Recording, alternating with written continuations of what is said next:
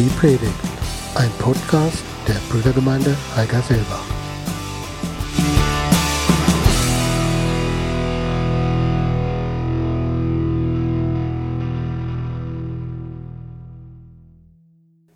Ähm, Wenn wir in Urlaub sind mit der Familie, dann ähm, bin ich oft für das Kulturelle zuständig und ähm, ich besuche sehr gerne Kirchen. Und ähm, ich bin dann fasziniert davon, von der Atmosphäre, die da herrscht, auch von dem, was sich Menschen gedacht haben, wie sie Gott verherrlichen wollen. Und ähm, das bewegt mich ganz oft. Letzte Woche waren wir in Barcelona und ähm, das muss ich kurz erzählen, auch wenn es eigentlich jetzt nicht so in die Predigt gehört. Ähm, wir haben da die Gelegenheit gehabt, mit einer einheimischen Führerin, die vielleicht spektakulärste Kirche der Moderne zu besuchen, Sagrada Familia. Und ähm, sie hat uns das erklärt mit Leib und Seele. Sie, sie wohnt da in der Nähe und äh, die Geschichte der Kirche und des Architekten, der das ganz genial gestaltet hat. Und ähm, dann sind wir in die Kirche reingegangen und dann haben wir geweint. Das ist mir auch noch nicht oft passiert in der Kirche, einfach so, ähm, weil es so schön war. Ähm, eine Predigt aus Stein, Glas und Licht. Und selbst ein Freund von mir, ein Kollege von mir, war auch mit da, hart gesotten, nicht, hat mit dem christlichen Glauben nichts, nichts zu tun, so großartig. Der hat die Tränen, in den Augen, die Tränen in den Augen gehabt. Das hat mich sehr bewegt. Ich würde gerne, wenn sich die Gelegenheit mal ergibt, dazu was erzählen, weil so viele Parallelen zu Gemeinde, zu Gottes Gemeinde ähm, aus dieser Kirche ähm, zu ziehen waren. Das war sehr, sehr, sehr toll. Ich habe auch äh, ein Bild mitgebracht von einer anderen Kirche, die nicht in Barcelona steht, sondern in Rom. Müsste jetzt theoretisch kommen. Genau. Das ist die Basilika San Clemente in Rom. Die Bilder sind aus dem Internet. Ich war noch nie in Rom, steht relativ weit oben auf meiner Lebensliste, noch da mal hinzukommen. Die Kirche passt aber besser in die Predigt, deswegen verzeiht mir, dass das jetzt ein Internetbild ist. Ähm, Kirchen in Rom haben oft die Besonderheit, dass sie auf den Mauern älterer Kirchen aufgebaut wurden, ähm, die halt vorher da waren, abgerissen wurden, dann wurde eine neue Kirche draufgebaut. Und oft ist es so, dass diese alte Kirche dann wieder auf einer noch älteren Kirche mal irgendwann aufgebaut war. Und ähm, so ist es auch hier bei dieser Basilika. Und wenn man in dieser Basilika die Treppen runtergeht und dann ganz, ganz weit runtergeht, noch ein Bild weiter, dann stößt man auf Katakomben. Und das sind die Katakomben, wo die ersten, allerersten Christen in Rom sich versammelt haben. Und ähm, wie wir das wissen aus geschichtlichen Erzählungen, haben diese Christen sich heimlich versammeln müssen die standen in ihrem Leben aufgrund ihres Glaubens unter großem Druck. Viele sind gestorben, den Tieren vorgeworfen worden, umgebracht worden. Als lebendige Fackeln mussten sie den Weg zu Neros Prachtbauten ähm, erleuchten. Und ähm, dieses Bild hat mich sehr bewegt, weil ich mich ich bin auf dieses Bild gestoßen, auf dieses Beispiel gestoßen in einem Buch vor einiger Zeit, ähm, das ich gelesen habe vor, vor einem halben Jahr. Ich habe es dreimal gelesen seitdem.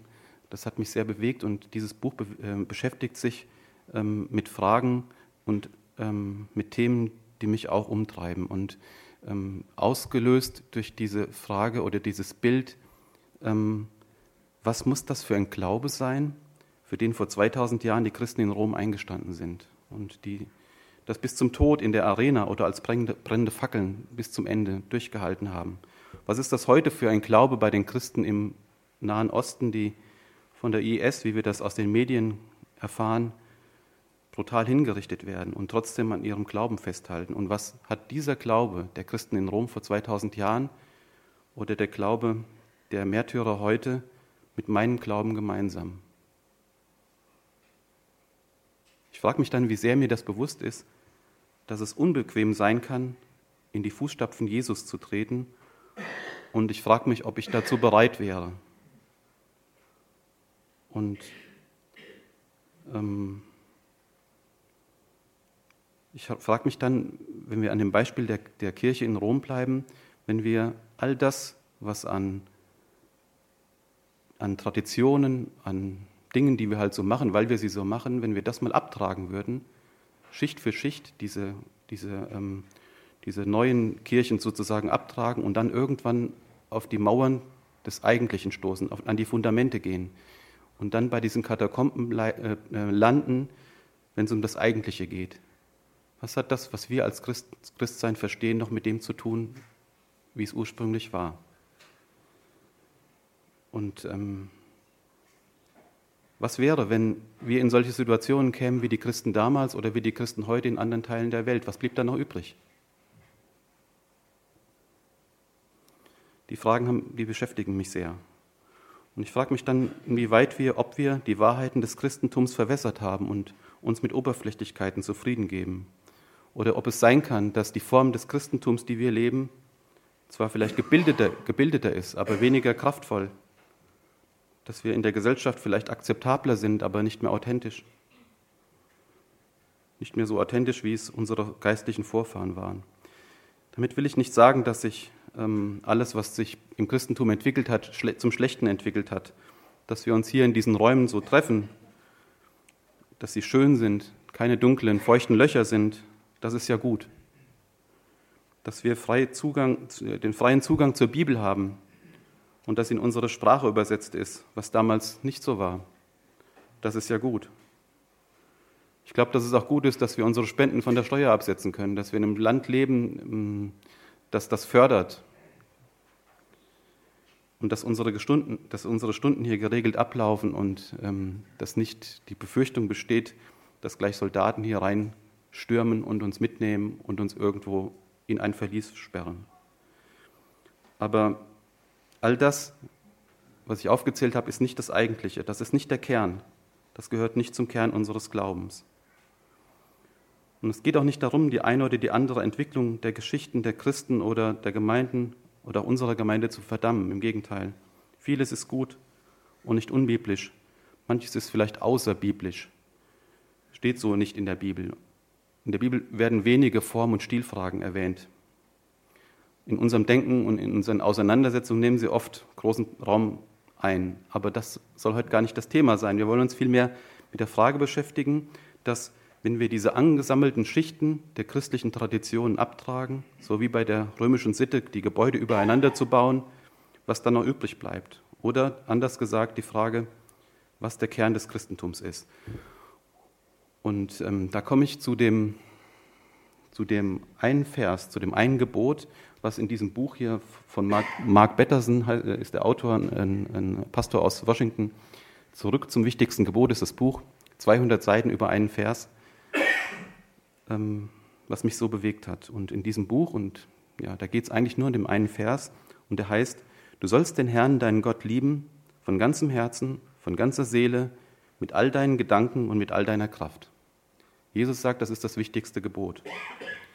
Und dieser eine Satz, der bringt unseren Glauben auf den Punkt. Es ist das Christentum in seiner reinsten Form. Das Gebot hört sich allerdings wesentlich einfacher an, als es tatsächlich ist.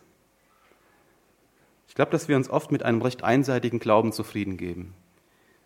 Bei einigen berührt der Glaube nur das Gefühl, bei dem anderen nur den Verstand. Manche wissen, was sie glauben, aber nicht, warum sie es glauben. Aber so ein einseitiger Glaube ist anfällig, weil er vielleicht niemals auf die Probe gestellt wird. Einem solchen einseitigen Glauben fehlt es an Tiefgang und solche Christen sind vielleicht nie in diese tiefen Keller des Leids oder des Zweifels gegangen oder dort gewesen. Ähm, sie geraten in Glaubenskrisen, wenn sie auf Fragen stoßen, die sie nicht beantworten können oder wenn sie Erfahrungen machen, die sie nicht erklären können. Bei Christen aber, die in diese Katakomben des Leidens hinuntergehen müssen und des Zweifels, da führen unbeantwortete Fragen und unerklärliche Erfahrungen dazu, das Geheimnis und die Größe und die Majestät Gottes noch mehr zu schätzen. Und das ist mein Wunsch für uns dass wir zu einem Glauben gelangen, zu einem Glauben jenseits des Zweifels und zu einer Freude jenseits des Leids und zu einer Liebe jenseits des Ärgers. Und ich denke, solch ein, solch ein Glaube, das ist das, was erstrebenswert ist. Und solch ein Glaube würde Leuchtturm, Leuchtturmfunktion haben um uns herum. Und gerade das mit der Leuchtturmfunktion ist bei uns nicht unbedingt immer unsere Stärke. Wir haben als Christen oft ein Problem mit der Außenwirkung. Das liegt nicht zuletzt daran, dass wir eher dafür bekannt sind, wogegen wir sind, als das, wofür wir sind. Häufig sind wir als Christen schnell dabei aufzuzeigen, was in unserer Gesellschaft schiefläuft. Wir beklagen das, vornehmlich in den eigenen Wänden, weil so an die Öffentlichkeit zu treten, fällt uns bedeutend schwerer. Ich fand das übrigens gut. Unsere Bundeskanzlerin hat jetzt in den letzten Wochen sich so häufig zum Christentum bekannt. Ähm, das fand ich spektakulär. Also wer es schon mal hier und da auch gehört oder gesehen hat, alle Achtung.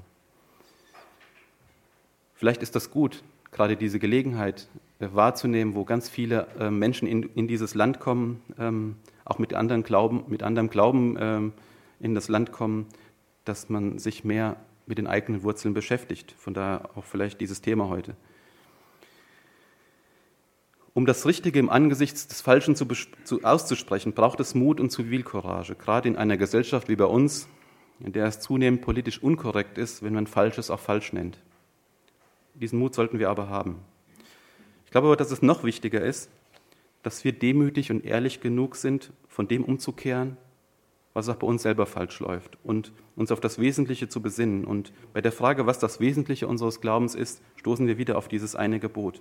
Wenn Jesus sagt, dass es das Wichtigste ist, dass wir, von, dass wir Gott von ganzem Herzen, ganzer Seele und mit all unseren Gedanken und all unserer Kraft lieben, dann meint er, dass wir das meiste von unserer Kraft und Zeit da hinein investieren sollen und dieses Gebot zu verstehen und ihm zu gehorchen.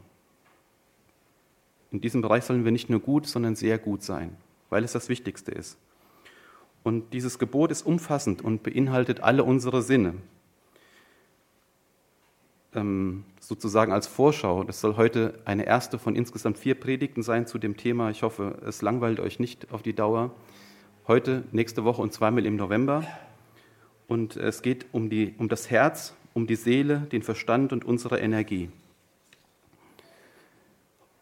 Christsein mit ganzem Herzen, das führt zu einer Barmherzigkeit, die von Gott ist. Christsein mit ganzer Seele zu einem unglaublichen Staunen über Gott. Christsein mit allem Verstand führt zu einer Neugier auf das, was Gott macht. Und Christsein mit ganzer Kraft führt zu einer ursprünglichen, von Gott gegebenen Energie. Das soll das Ziel sein. Ich hoffe, dass wir diesen Weg gemeinsam gehen können. Ich lade euch also dazu ein, dass wir echte Barmherzigkeit lernen, dass wir zu grenzenlosem Staunen über Gott und seine Schöpfung kommen, dass wir neugierig werden auf Gott und seine Pläne mit uns und dass wir diese unbändige Energie uns von Gott schenken lassen. Das Ziel ist eine Liebe, für die es wert ist, zu leben und zu sterben, wie unsere geistlichen Vorfahren vor 2000 Jahren. Was ist der Gradmesser für den Zustand unseres Herzens? Das schon mal überlegt, was ist der Gradmesser? Wie kann man das merken oder wie kann man das messen, ähm, was der Zustand unseres Herzens ist? Meine Antwort ist, oder es ist eine Frage, lässt sich dein Herz von den Dingen berühren, die Gottes Herz berühren? Lässt sich dein Herz von den Dingen berühren, die Gottes Herz berühren? Wenn Gott uns berühren will, kann es sein, dass er uns zunächst auch korrigieren will.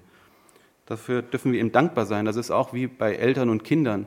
Wenn man ähm, Kindern weiterhelfen will, dann bleibt das nicht aus, dass man auch mal korrigieren muss. Das zeigt, wie sehr wir unsere Kinder lieben, das zeigt, wie sehr Gott uns liebt und dass wir ihm nicht egal sind. Wenn wir auf den Heiligen Geist hören und uns auf seine Stimme einlassen wollen, dann sollten wir das nicht nur halbherzig tun, sondern wir sollten auf alles hören, was er uns sagt. Und dazu gehört zum einen die überführende und auch die tröstende Stimme. Wer sich der überführenden Stimme nicht stellt, wird auch die tröstende vermutlich irgendwann nicht mehr hören. Deshalb also die Frage, lässt sich dein Herz von den Dingen berühren, die Gottes Herz berühren? Wenn das nicht so ist, wäre es Zeit umzukehren, zurück zur ersten Liebe zu kommen, die uns der Apostel Johannes in Offenbarung 2 beschreibt und die der damaligen Gemeinde in Ephesus, wo vieles gut lief, aber das war denen verloren gegangen. Schlägt unser Herz für Gott noch so wie am Anfang unseres Glaubens oder wie damals, als wir die Gegenwart Gottes besonders spürten? Thema heute ist Gott lieben von ganzem Herzen als erster Teil dieser vier Predigtreihen, dieser vier Predigten. Was bedeutet das? Herztransplantationen sind ein Wunder der modernen Medizin. Ich stelle mir das, bin ja kein, absolut kein Mediziner, aber ähm, ich stelle mir das unglaublich vor, wenn ein Herz versetzt wird von, einer, von einem Menschen zu einem anderen. Ähm, aber beim Herzen geht es um mehr als um ein körperliches Organ. Das Herz lässt jeden Tag 7000 Liter Blut durch 95.000 Kilometer Blutgefäße äh, strömen, habe ich gelesen. 7000 Liter Blut durch 95.000 Kilometer Blutgefäße. Pumpt das Tag für Tag. Und es hat seinen eigenen Kopf. Der amerikanische Autor Charles Siebert hat Menschen beobachtet, an denen eine Herztransplantation vorgenommen worden war. Er war tief bewegt, welche Wertschätzung die Menschen, denen man ein neues Herz eingepflanzt hat, dem Leben gegenüber hatten. Sie waren unendlich dankbar für ihre zweite Lebenschance, die sie bekommen hatten. Und es war selbstverständlich für sie, dass sie den Spender ihres Herzens in Ehren halten. Viele sprachen davon, dass sich mit ihrem neuen Herzen auch ihr Wesen, ihre Wünsche, ihre Reaktionen, ihre Gewohnheiten geändert hätten. Und der Autor kommt zum Schluss, dass die Menschen, denen man ein neues Herz eingepflanzt hat, weit mehr bekommen haben als nur ein Organ. Ich fand, das ist ein wunderbares Bild für das, was bei uns passiert ist. In der Bibel im Propheten Hesekiel lesen wir den Vers, und ich will euch ein neues Herz geben und einen neuen Geist schenken. Ich will das Herz aus Stein aus eurer Brust herausnehmen und euch dafür ein Herz aus Fleisch geben. Das ist ein bewegender Vers. Das ist auch eine Herz Herztransplantation. Bestimmt gibt es viele schöne Momente in unserem Leben. Aber was ist vergleichbar mit dem Moment, wenn man Jesus sein Herz, sein Leben übergibt. Diese Entscheidung, ihm sein Leben zu geben, löst eine geistliche Kettenreaktion mit unübersehbaren Folgen in uns aus. Ein neues Kind wird in die Familie Gottes geboren. Ein neuer Name wird in das Buch des Lebens geschrieben. Und ein altes Herz wird durch ein neues Herz ersetzt. Wenn wir Jesus unser Herz geben, schenkt er uns seins. Und dieses neue Herz lässt uns das Leben ganz neu wertschätzen. Und wir erkennen unsere Verantwortung an, den Herzensspender zu ehren. Und mit dem neuen Herzen schenkt er uns neue Wahrnehmung, neue Reaktionen, neue Sehnsüchte, neue Gewohnheiten. Und wir fühlen anders, weil wir fühlen, wie Jesus fühlt. Und unser Herz lässt sich von den Dingen berühren, die das Herz Gottes berühren. Das ist das, was es heißt, Gott von ganzem Herzen zu lieben. Zugegeben, in unserer Realität sieht das oft nicht ganz so aus. Leider werden gerade wir Christen, und das ist besonders schmerzlich, oft als herzlos angesehen. Vielleicht liegt es daran, dass wir den Menschen um uns herum oft mit dem Kopf voran begegnen und nicht mit dem Herzen voran. Vielleicht sollten wir der Beachtung, äh, der Beacht, bei der Beachtung dieses Gebots auch die Reihenfolge in Betracht ziehen, wie Jesus das hier formuliert. Das ist ja auch kein Zufall. Wenn er davon spricht, dass wir Gott lieben, dann beginnt er damit, dass wir es mit dem ganzen Herzen tun sollen. Das steht an erster Stelle. Und wenn wir das beherzigen, dann kann das auch im Umgang mit unseren Mitmenschen der Schlüssel sein. Wir merken, wenn wir mit Andersdenkenden diskutieren über Gott und die Welt, dass wir dann oft nicht weiterkommen. Wirklich Jemanden dadurch zu, zu gewinnen für Jesus ist ganz schwer. Ich glaube, dass die Köpfe der Wahrheit so lange verschlossen bleiben, bis die Herzen sich durch Barmherzigkeit geöffnet haben. Leider sind wir oft nicht so barmherzig, wie wir es sein könnten. Vielleicht liegt es daran, dass wir Gott unser Herz nicht vollständig gegeben haben. Wenn dem so sein sollte, wäre heute ein guter Tag, es zu tun, ihn aufrichtig und von Herzen darum zu bitten. Und die Zusage gilt, wenn du ihm sein Herz gibst, schenkt er, schenkt er dir seins.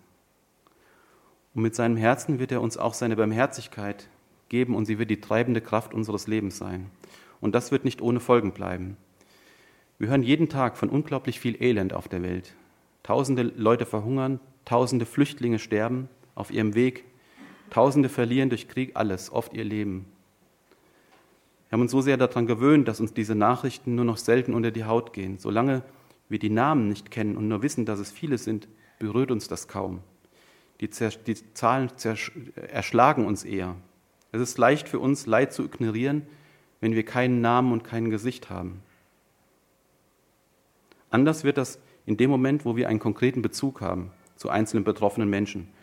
Wenn das Problem oder das Leid oder der Tod ein Gesicht bekommt, dann verändert das alles. Wir haben das erlebt vor ein paar Tagen, als dieser Flüchtlingsjunge aus Syrien da am Strand lag und ertrunken war.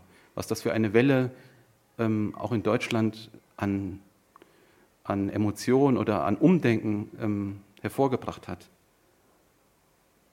Dieses Drama hatte ein Bild, ein Gesicht.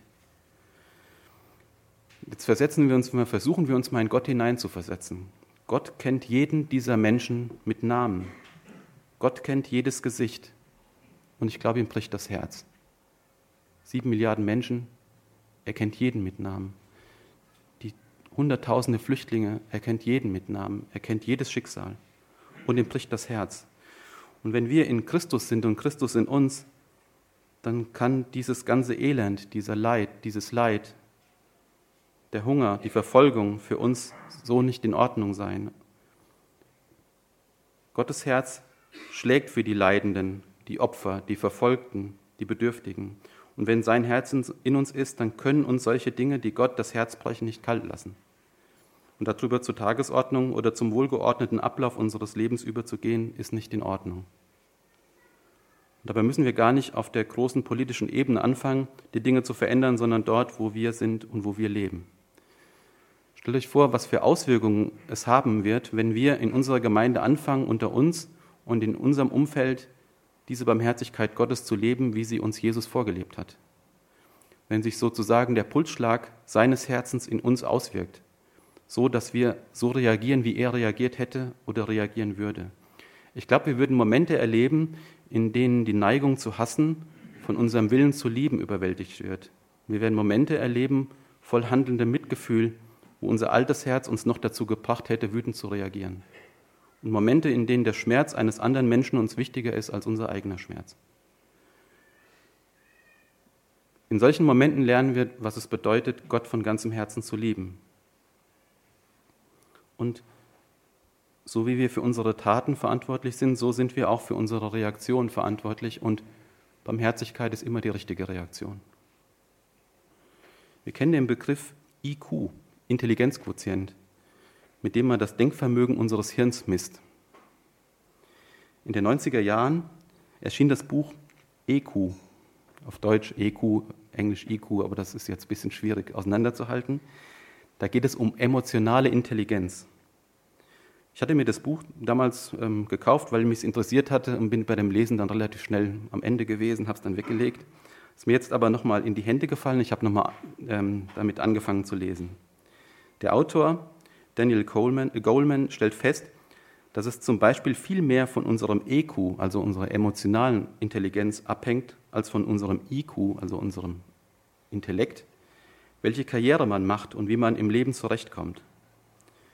Emotionale Intelligenz, das bedeutet, Fähigkeiten zu haben wie Selbstmotivation, Durchhaltevermögen, Beherrschung, Ausgeglichenheit und vor allem Empathie. Darauf kommt es an im Leben, nicht auf den IQ. Finde ich auch als Erziehungsziel vielleicht ganz wichtig. Empathie ist das, das Schlüsselwort. Empathie ist die Fähigkeit, dass man sich in einen anderen Menschen hineinfühlen kann. Ich glaube, das ist eine Fähigkeit, die viel mit unserem Herzen zu tun hat und um die wir Gott sehr bitten sollten, dass er sie uns schenkt. Wenn unsere Liebesbeziehung zu Gott wächst, dann fangen wir zunächst an, uns in Gott, in seine Gedanken und in sein Herz hinein zu versetzen, wie er fühlen. Wir fühlen, was er fühlt. Und das hilft uns dann auch, die Menschen und die Welt mit seinen Augen zu sehen. Wir lernen, mit unserem Nächsten zu fühlen und das wird nicht ohne Auswirkungen bleiben, sondern das wird zu Taten der Barmherzigkeit führen, mit Auswirkungen, die vielleicht weit über unsere Vorstellung hinausgehen. Ich denke an die Aussage Jesu, was ihr getan habt, einem dieser geringsten Brüder, das habt ihr mir getan. Da wird es auch deutlich in Matthäus 25, Vers 40. Ein Aufruf, die Menschen mit den Augen Jesu zu sehen und ihnen so zu begegnen, wie Jesus ihnen begegnen würde. Und an ihnen zu handeln, wie wir Jesus gegenüber handeln würden. Ein Beispiel, wie sich diese emotionale Intelligenz gepaart mit dem Geist Gottes in einem Menschen entwickeln kann, ist Josef. Die Geschichte von Josef werden die meisten von uns gut kennen. Josef war der Lieblingssohn seines Vaters Jakob. Er war völlig verzogen und überheblich und seine, sein EQ, seine emotionale Intelligenz war gleich null. Wir lesen das mal aus 1. Ähm, Mose 37.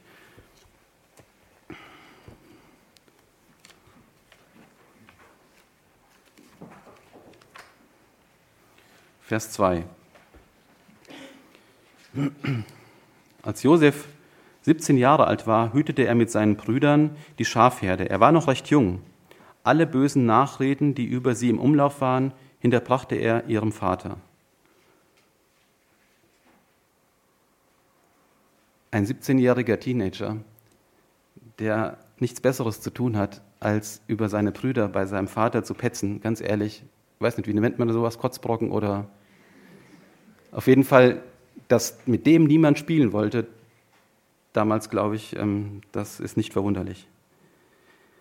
Das geht aber noch schlimmer weiter. Er hatte dann abartige, er hatte Träume, die waren jetzt an sich nicht abartig, aber abartig war, von diesen Träumen auch noch seiner Familie zu erzählen, nämlich, dass sie sich alle vor ihm niederwerfen und verbeugen würden. Stellt euch das nur mal vor. Also wenn das in eurer Familie passiert, ähm, keine Ahnung, was man mit so jemandem machen soll.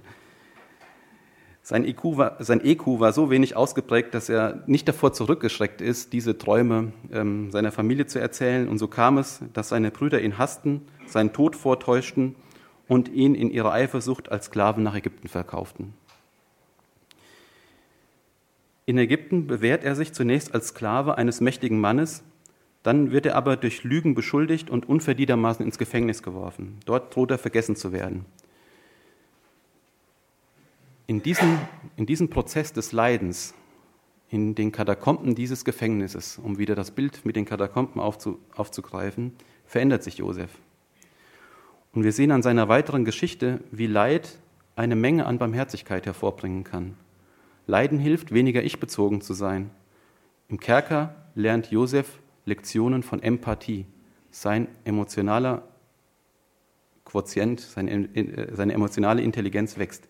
Lesen wir weiter in 1. Mose 40, einfach ein paar Seiten weiterblättern, die Verse 5 bis 7.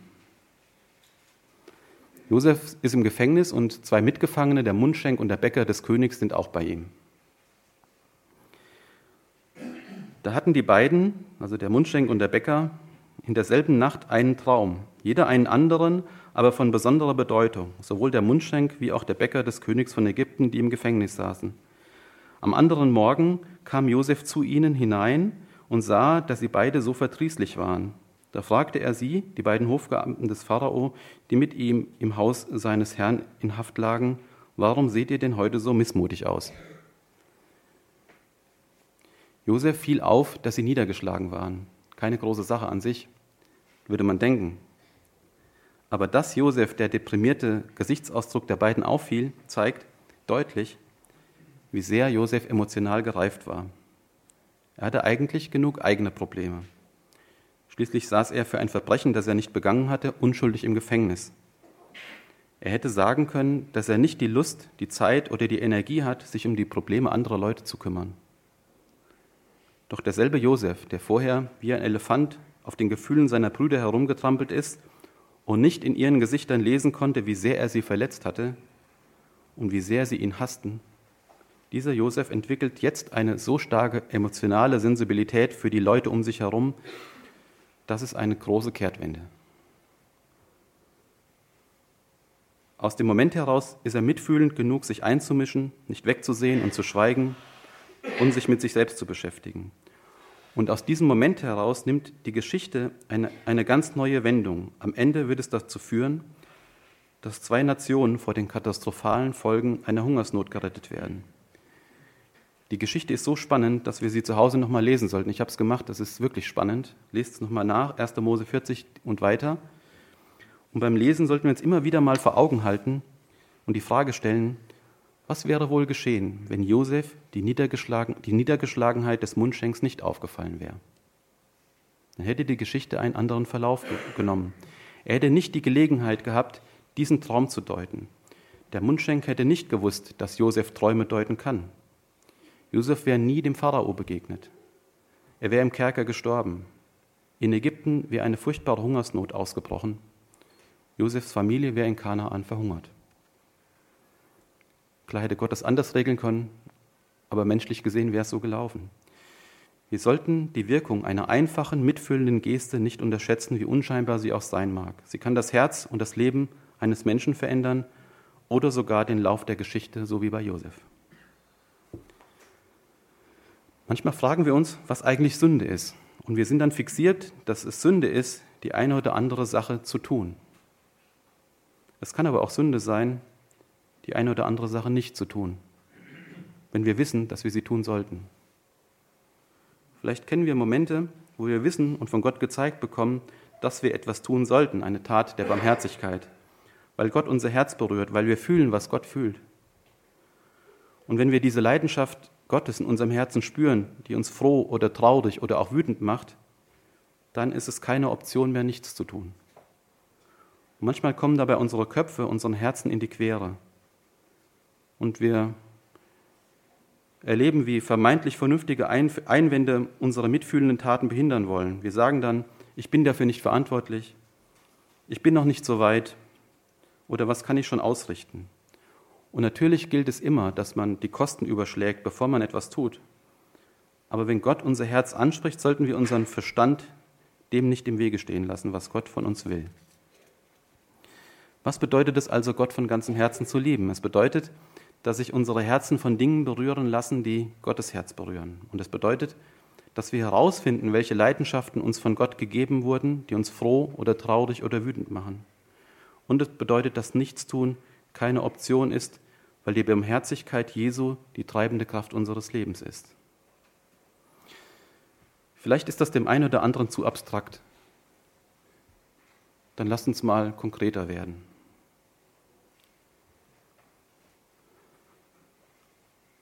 Abstrakt über die Dinge, über Glauben, Gehorsam oder Barmherzigkeit zu sprechen, ist leicht. Aber je konkreter es wird, desto schwieriger wird es auch. Ganz konkret deshalb. Eine Möglichkeit, geistliche Reife zu messen, können sogar die eigenen Kontoauszüge sein. Kontoauszüge lügen nicht. In einem Zeitalter, wo vieles nicht mehr bar passiert. Kontoauszüge offenbaren Prioritäten. Sie zeigen uns nicht nur, wie es finanziell um uns gestellt, bestellt ist, sie können auch ein Licht darauf werfen, wie es geistlich um uns bestellt ist. Natürlich ist es nicht richtig, Barmherzigkeit auf Spenden oder Geld zu reduzieren.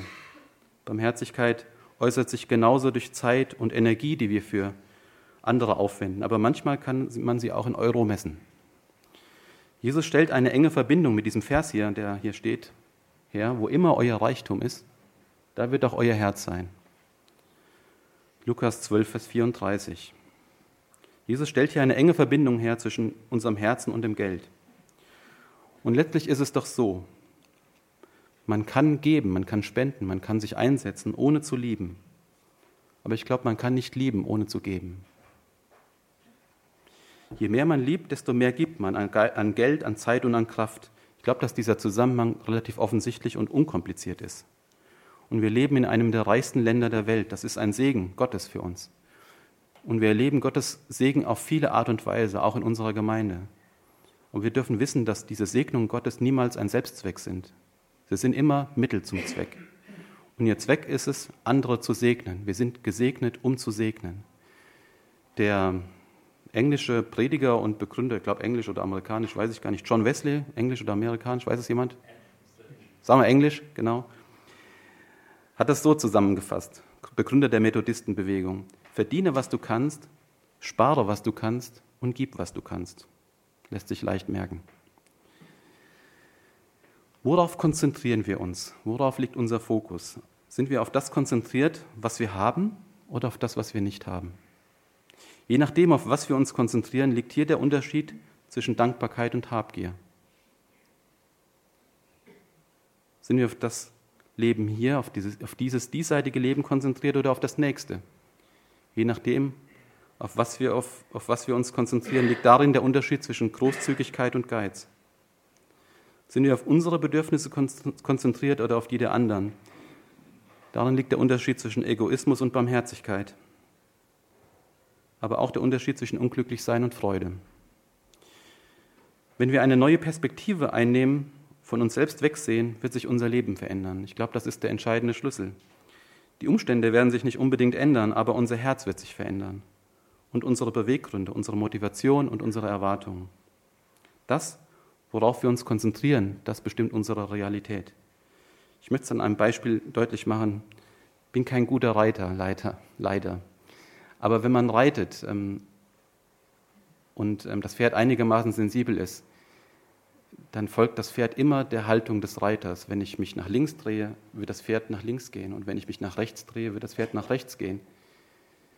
Diese Dinge, die wir aus Cowboy-Filmen kennen, so mal mit den Fersen in die Seite und hier mal schwer gerissen am, am, Half, am, am Zügel, das hat mit Reiten, mit gutem Reiten zumindest weniger zu tun. Aber mit der Ausrichtung des Reiters, dann folgt das Pferd. Und so ist das auch, wie wir ausgerichtet sind. Ähm, das bestimmt unsere Realität. Und wenn wir, uns auf nur, wenn, wenn wir uns nur auf unsere eigenen Bedürfnisse fixieren, werden wir niemals genug haben. Und unser Herz wird kleiner und kleiner werden. Wenn du dich aber auf die Bedürfnisse anderer konzentrierst, wirst du entdecken, dass du mehr als genug hast und das Herz wird größer. Und wenn du dich auf das Hier und Jetzt konzentrierst, wirst, wirst, du dich nur an das klammern, was du in diesem Leben und auf der Erde hast. Aber wenn du dich auf die Ewigkeit konzentrierst, wirst du alles geben, was du hast.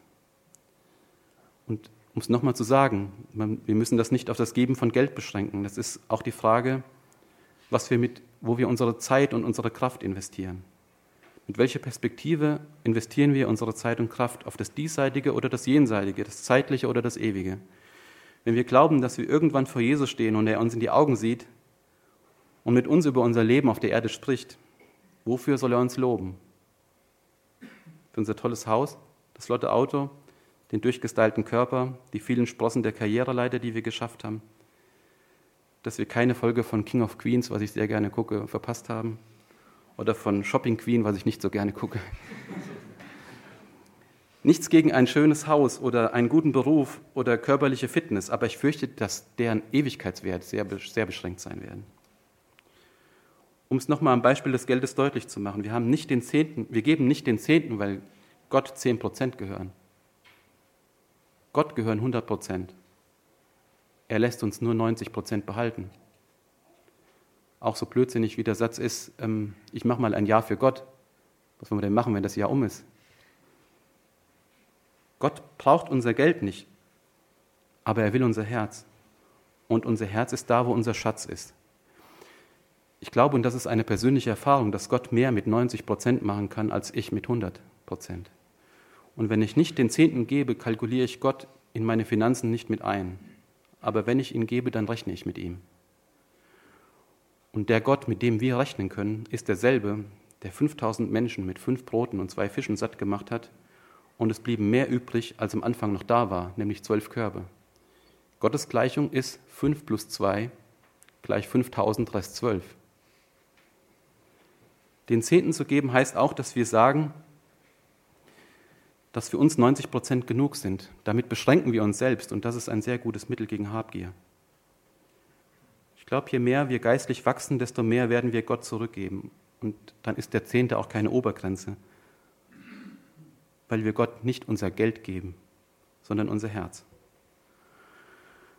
Es steckt in unserer menschlichen Natur drin, das Denken, je mehr ich gebe, desto weniger habe ich. Aber im Reich Gottes gilt diese Logik nicht. Im Gegenteil. Je weniger man gibt, desto weniger hat man. Und je mehr man gibt, desto mehr hat man. Wenn man sich an das hängt, was man hat, wird das Herz kleiner und kleiner. Und man verliert seine Seele. Wir kennen den Vers in Markus 8, Vers 36. Denn was Hilfe ist dem Menschen, wenn er die ganze Welt gewönne und nehme Schaden an seiner Seele. Aber wenn man gibt, was man hat, wird das Herz für die Anliegen Gottes größer und größer. Genau, Lukas 6, Vers 38, gebt, so wird euch gegeben werden. Ein reiches, volles, überfließendes Maß wird man euch in den Schoß schütten, denn mit demselben Maß, mit dem ihr messt, wird man euch messen. Das, sind, das ist ein, eine Zusage Jesu, auf die können wir uns verlassen. Nicht, dass wir uns falsch verstehen. Gott ist kein Münzautomat, in dem man mit der Motivation, möglichst viel zu bekommen, etwas einwerfen kann. Diese Motivation des Gebens wird Gott nicht belohnen. Ich möchte das gerne an einem Beispiel deutlich machen und jetzt wird es mathematisch, ich hoffe, ihr verzeiht, dass man jetzt, ähm, wahrscheinlich ist es theologisch nicht ausgereift, aber ich hoffe, es äh, verdeutlicht das Ganze.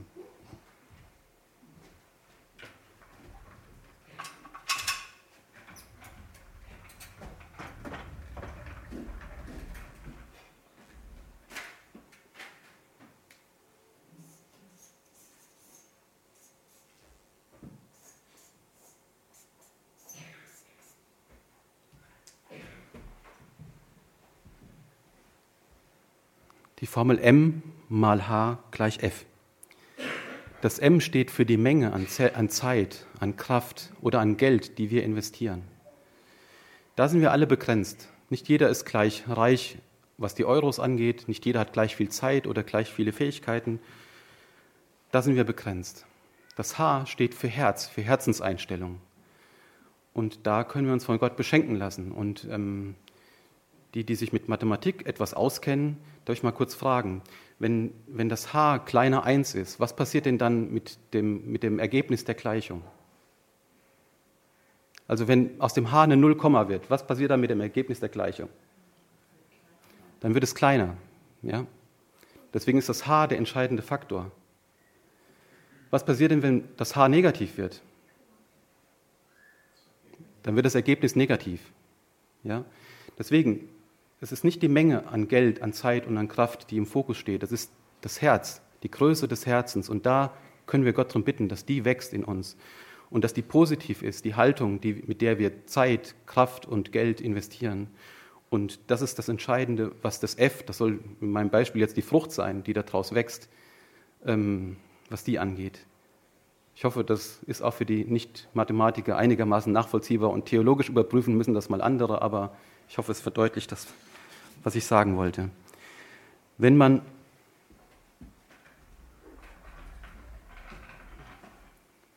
Wenn man aus der richtigen Motivation heraus gibt, wird man entdecken, dass man Gott im Geben nicht übertreffen kann. Das ist nicht möglich. Man entdeckt dann vielleicht sogar, dass man mehr übrig hat als vorher, wie bei der Speisung der 5000.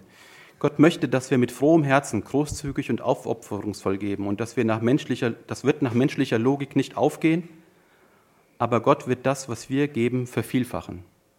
Er möchte uns reichlich 30, 60, 100-fach segnen. Wenn wir bereit sind, von dem, was wir uns für uns selbst ausgeben, abzuziehen und es zu dem, was wir ins Reich Gottes investieren, hinzuaddieren, wird Gott es multiplizieren. Den Satz würde ich gerne nochmal vorlesen. Musste ich mal aufschreiben. Wenn wir bereit sind, von dem, was wir für uns selbst ausgeben, abzuziehen und es zu dem, was wir ins Reich Gottes investieren, hinzuaddieren, wird Gott es, wird Gott es multiplizieren, vervielfachen. Können wir das glauben? Ich wünsche uns das, wir sollten das, weil Gott es verheißen hat. Und deshalb sollten wir großzügig geben, denn dann wird unser Herz größer werden. Wenn nicht, dann nicht. Zusammenfassend nochmal die drei biblischen Aussagen, von denen ich mir wünsche, dass wir sie mitnehmen für den Alltag und dass sie uns helfen, unsere Lebensperspektive neu zu finden. Da, wo euer Schatz ist, wird auch euer Herz sein. Lukas 12, Vers 34. Und ich werde euch ein neues Herz geben und euch einen neuen Geist schenken. Ich werde das Herz aus Stein aus eurem Körper nehmen und euch ein Herz aus Fleisch geben. Ezekiel 36, Vers 26. Und du sollst den Herrn, deinen Gott, lieben von ganzem Herzen. Jesus braucht und will nicht in erster Linie unsere Zeit und unser Geld. Er will unser Herz, nicht mehr und nicht weniger. Und wenn wir ihm unser Herz schenken, dann schenkt er uns seins. Und das ist doch genial. Und es gibt, dieses neue Herz gibt uns unserem Leben einen neuen Pulsschlag, einen neuen Rhythmus, eine neue Leidenschaft und eine neue Tiefe. Für die technisch unter uns, technisch Orientierten unter uns, das wird der Motor unseres Lebens sein das neue Herz Jesu in uns. Die Entscheidung, ihm unser Herz zu schenken und uns von ihm ein neues einpflanzen zu lassen, das ist das Wichtigste in unserem Leben und deshalb geht es ja heute um das wichtigste Gebot. Und so wird unser Leben von der Oberflächlichkeit in die Tiefe führen und es wird uns aus einem Leben vielleicht in der Eintönigkeit zu einem Leben in Leidenschaft führen. Und dieses Leben mit Jesus, mit seinem Herzen in uns, das ist alles andere als weltfremd und abstrakt. Ich bin davon überzeugt, dass das so ist. Es ist meine Erfahrung auch in meinem Leben. Und ich wünsche uns das. Und ich wünsche uns, dass wir diesen Weg auch als Gemeinde zusammen gehen, dass wir abtragen an unserem Leben als Gemeinde und auch als Personen, als, als, äh, als Menschen, als Kinder Gottes, was sich so angehäuft hat. Und dass wir zu den Fundamenten zurückkommen und dass wir das neu lernen, Gott zu lieben mit unserem ganzen Herzen. Das wünsche ich uns sehr und seinen Segen dazu wünsche, wünsche, wünsche ich uns auch. Amen.